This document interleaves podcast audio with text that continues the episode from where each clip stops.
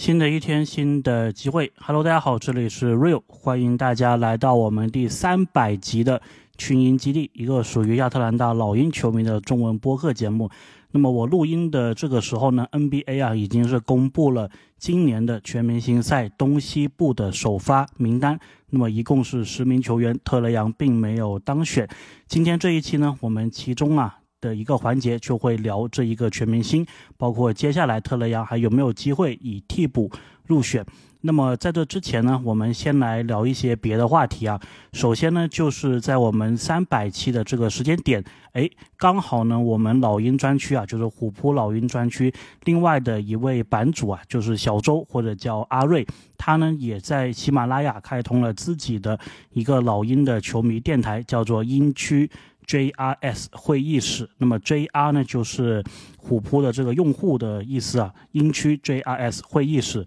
然后呢，他也是已经推出了第一期节目了。那么我也是听完了，那么我是非常支持，就是有不同的朋友啊一起来做老鹰的球迷内容的。所以呢，大家也是可以到喜马拉雅去支持一下这一个频道。那么我也会以后呢想办法，就是帮阿瑞啊，就是推广一下。然后同时呢。我们看看能不能串个台啊？以后一起来聊一聊老鹰的一个节目。那么第二点呢，想跟大家讲的就是，其实我们是有抖音账号的，就是我应该是在上个赛季的时候吧，就开始会用抖音啊，也是叫做亚特兰小鹰，然后去做一些老鹰球员、教练赛前、赛后，包括比赛这个中场结束的时候。接受的采访的这一些视频，然后是配上中文字幕的。那么之前的一段时间呢，我是有找啊，就是虎扑专门做字幕的这一些同行朋友，让他们来做。然后后来我发现呢，这个成本好像有点大，所以呢，其实有一段时间没有更新了。那么直到最近呢，是老鹰跟湖人不是很多这一些真真假假的消息嘛，然后我就其实有点看不下去啊，就是太多这一些。不是很准确的报道，所以呢，我就是想把这一些到底这个国外记者讲了些什么啊，把这个内容是给同步出来。所以呢，又最近又是恢复更新这一个抖音了，所以大家也是可以在我们这个抖音上面追踪一下，就叫做亚特兰小鹰。然后有时会有一些老鹰的球员采访的这一些内容。当然呢，由于平台的限制啊，我们是没有办法。把这一些带有比赛画面的这一种采访给放进去，但是呢，所有这些视频呢，我都会在虎扑专区里面进行一个同步的。那么虎扑专区呢，好像是没有这一个限制啊，所以还是挺方便的。OK，那么聊完了这两点之后呢，我们来聊今天的一个主菜啊，全明星首发。那么特雷杨是没有当选，然后今天呢，其实我大概在下午四五点的时候吧，录完我们的二百九十九期之后呢，其实就一直在等着这一个当地时间晚上在 TNT 这里直播的全明星票选的一个公开的情况。那么呢，他这个节目其实还是挺准时的，并没有拖到这个七点半，马上七点钟一到就开始直接切入正题，然后先公布的是东部的这一个球员。那么其实前面四个人吧，我觉得应该都没有太多的悬念。那么前场恩比德啊，然后字母哥啊，然后包括塔图姆啊，应该都是预料之中的。那么后卫方面呢，哈利伯顿应该也是锁定的。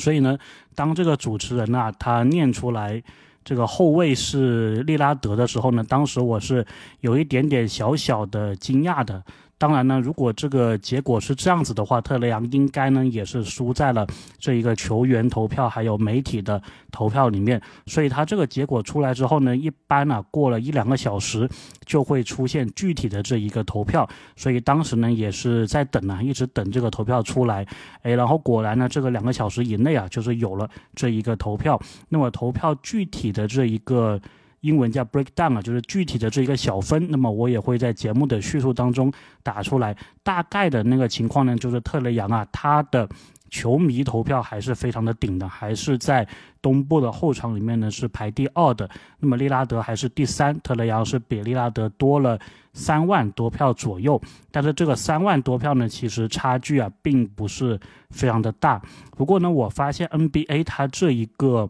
最后算得票。排名的时候啊，他其实用的是一个挺，怎么讲呢？就是他用的是纯看排名的，也就是说呢，即使像哈利伯顿，他以绝对的优势啊当选这个后场第一，他所领先后面几名球员的几百万的这一个票啊，其实都是没有转换成一个优势的。那么在投票那里呢，他这个就是一个第一，他不会说是你领先了一百万跟领先五十万是有差距的。那么在 NBA 的这一个投票计算的环节啊是没有的。那么特雷杨呢，他在媒体还有球员投票。都是投呃都是被排在啊第六位，其中呢这一个球员投票他是拿了三十九张票，那么媒体投票呢他是只拿了一票，那么后面的排第七的都是没有拿到票的，就是媒体都是没有给他们投票的，有几名球员呢都是并列第七的，所以呢特雷杨这个媒体投票第六，呃感觉好像还不错啊，但是其实呢就是倒数第二，如果这样子想的话呢，感觉也是比较。呃，不理想的，所以呢，综合这样算下来啊，特雷杨的总排名呢就是东部后场第四。那么他这个是怎么算的呢？就是第二名的球迷的这个投票啊，它就是百分之五十嘛，所以二乘以零点五。然后媒体投票呢，第六球员投票第六就是有两个六，二乘以六，然后各自占零点二五，所以二乘以六乘以零点二五，所以算下来呢是一加三啊等于四。所以呢，特雷杨其实。还算是比较好的，因为呢，如果他真的是按这个绝对的票数的话，就是如果特雷杨排第六，但如果跟第五差距是要计算进去的话，就比如说你是只有一票嘛，没有投票，但如果第五那个人多你五票，跟多你五十票是不一样的话，那么特雷杨呢这个排名啊很可能会再往后，但是目前这个排名呢就是特雷杨啊最后是排在第四。那么接下来呢？NBA 是刚好一个星期之后呢，会公布这一个替补的名单。那么替补呢，在后场的位置啊是确定，至少是有两名后场是可以入选的。然后同时呢，跟前场的球员呢混在一起，还会有两个。外卡的一个名额，那么这两个外卡呢是不限位置的，所以理论上啊，这个替补呢后卫的位置是最少两人，最多四人。那么我们再来看一下，就是哈利伯顿还有利拉德入选了之后，剩下的这一些球员还有谁？就是我们看了总排名，现在排第三、第四、第五、第六的都有谁啊？那么呢，特雷杨是第四嘛？那么排第三的是。布朗森，那么后面呢有米切尔，还有马克西，但是呢，我们现在对于特雷杨最有利的这个球迷票选呢，接下来是用不上了。所以呢，如果你只说接下来他有没有可能进这一个替补的话呢，我们首先要搞清楚啊，替补是怎么样产生的？替补呢，就是由 NBA 的三十个主教练他们投票决定的，跟球迷、跟媒体、跟球员都没有关系。但是呢。因为这个媒体还有球员投票出来了嘛，所以我们多多少少是可以以这个作为一个参考的。其中呢，我觉得球员的。投票就球员对球员的看法，可能是在这三个里面，就是球迷、媒体、球员当中，可能是最接近教练的一个看法了。所以呢，如果要参考的话呢，或许可以看一看球员的投票的这一个排名。那么如果是这样的话呢，就比较危险了，就是第六嘛，对吧？那么特雷杨，如果你把前面的两个给去掉的话，那就是第四。那么剩下呢，我们说的这个四个人里面，最多进四个，最少进两个。的情况下，那么布朗森、米切尔、马克西、特雷杨，特雷杨还是排第四的。那么我觉得这个就是有点点麻烦了，有点点危险了。我自己预期呢，我感觉布朗森呢应该是很大几率是会进的。然后呢，米切尔和马克西他们两个战绩都非常的好，对吧？特别是米切尔，他呢这一段时间骑士队之前是有一波七连胜嘛，而且呢。队里面的加兰，包括莫布利都是不在场的，所以米切尔可以说这一个人呢扛起了骑士队。那么马克西呢，其实跟米切尔差不多，他也有自己的一个故事，对吧？就是他这一个赛季迎来了爆发赛季，而且很有可能呢是拿下最佳进步球员的。那么他的球队有恩比德，有他，但是呢两个人都可以打得发光发热。然后球队呢，目前也是排第二、排第三的一个水平，所以呢，我觉得这些东西啊，教练应该是看在眼里的。那么至于我们老鹰呢，目前这个东部第十，你说有多少含金量呢？我觉得其实含金量也不是很大，因为呢，说实话，就是今天我录音的时候，后面的篮网又输了。如果篮网他给力点的话，你这个老鹰说不定都排不到第十的这一个位置。所以呢，我是觉得老鹰这个战绩啊，虽然很糟糕，但是呢，也有一定的这个叫做。就是同行衬托的这么一个成分在里面的，所以呢，这些因素全部考虑下来啊，我觉得接下来是很难的。如果你要我预测的话呢，我是觉得后卫应该是布朗森，还有米切尔或者马克西。他们是会进的，就是如果最后给后卫只有两个名额的话呢，我觉得应该是布朗森是肯定进的，然后米切尔或马克西。如果是给三个名额的话呢，我是觉得布朗森、米切尔、马克西都能进。我觉得特雷杨现在如果要进的唯一一个可能性啊，就是接下来如果是在两个外卡的位置不限位置的外卡的位置，在布朗森、米切尔、马克西都进了的情况下，或许最后是可以给到特雷杨。当然，我们这些都是没有考虑伤病啊。如果是有首发队员，或者说是有这个替补队员出现了伤病，确定打不了全明星的话，或者说他们之前入选了，然后在开赛前打不了的话，那么特雷杨是有机会啊，以这个替补的身份锁进去的。不过呢，最后其实说回来啊，我是觉得，就像特雷杨所说的，就他其实自己也没有特别在意嘛。所以呢，我我目前呢，作为这个老鹰球迷。我的心态呢，我反而是想，就像特雷杨所说的，我更多的是想看博格丹进去投这一个三分比赛，因为确实是啊，不然的话呢。如果我们球队的特雷杨进不去，那整个全明星对我们老鹰球迷来说就是没有什么看点。你像去年呢，其实 AJ 格里芬有参加那个新秀挑战赛嘛，但是你说多少人会愿意真的是去把新秀挑战赛给全部看完的？我觉得是比较难的，对吧？所以我觉得 NBA 它应该要想办法，就是既然你的全明星周末是一个。全部三十个球队的球迷的节日嘛，那么你应该要想办法让每个球队都有一点点这个参与感。所以呢，我是觉得，哎，你要么邀请这个博格丹来参加三分球比赛，要么呢你邀请杰伦约翰逊呢来参加这个扣篮大赛。因为呢，其实特雷杨之前呢全明星也进过两次了，然后两次去呢也都差不多是那样子的。所以呢，我觉得换换口味啊也是蛮好的。那么这个是我的一个看法。OK，那么既然我们录节目了，那么在三百期的时候呢，我们也聊一支 NBA 的球队，看看呢，我们跟他之间在交易截止日之前有没有可能达成一笔交易。那么这一个球队呢，就是森林狼啊。那么森林狼呢，我们是在赛季初的时候跟他打过一场比赛，当时我们在主场是取胜了。那个时候呢，我们应该也是四连胜当中的其中。一场胜利啊，就是赢的森林狼，然后时过境迁，现在的森林狼已经是非常厉害了，排在西部第二的位置，而且能跟雷霆呢争夺这个西部第一，看起来是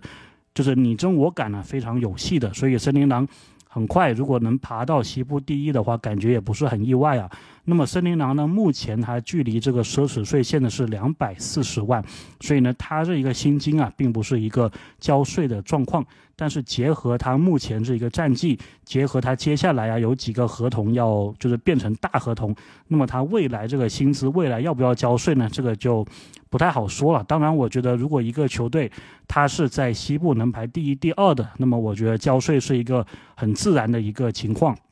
那么我们再来看看森林狼未来的一个选秀权呢？次轮方面呢，森林狼有一个二四年灰熊或者奇才。靠后的次轮，二五年呢有一个爵士的次轮，二六年呢有一个热火步行者马刺的次轮，然后是最靠后的那一个，二九年还有三零年都有自己的一个次轮，然后首轮方面呢，因为当时戈贝尔的交易啊，所以他们的首轮状况呢都。不是非常的理想，而且呢，基本上啊都是只能给互换权了。二四年今年的首轮他们是有的，这个应该是只能以互换权的形式送出去。那么二五年呢已经是给掉了，二六年这一个首轮是有的，不过爵士是有互换权。二七年的也给爵士了，二八年自己的首轮，然后二九年也给爵士了，三零年有一个自己的首轮，大概是他的一个选秀权的情况。再来看球员方面呢，排第一薪资的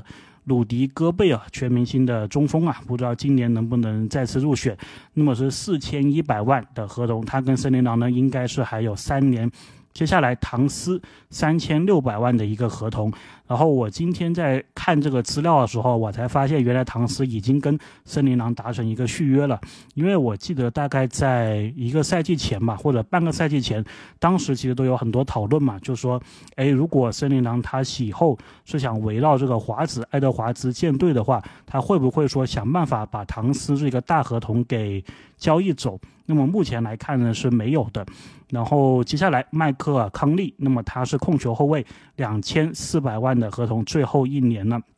接下来爱德华兹今年呢是一千三百五十万，那么也是跟森林狼啊提前的顶薪续约。接下来替补中锋纳兹里德是一千三百万的合同，应该还有三年。接下来我们的同胞凯尔安德森大前锋的位置啊九百。二十万也是到了合同年，再往下呢，米尔顿得分后卫的一个位置啊，五百万的合同，那么他是还有两年的一个状况。再往后呢，沃克，那么他是四百六十万的合同，还有两年。特洛伊布朗得分后卫四百万的合同，还有两年。杰登麦克丹尼尔斯大前锋的位置啊，新秀合同即将结束，也是跟森林狼提前续约。再往后呢，这个摩尔还有麦克劳林。米勒还有这个应该叫做米诺特，有这么一些球员呢，薪资都不是非常的高，大概呢就是森林狼的一个情况。然后我看完一圈森林狼的这个球员呢，其实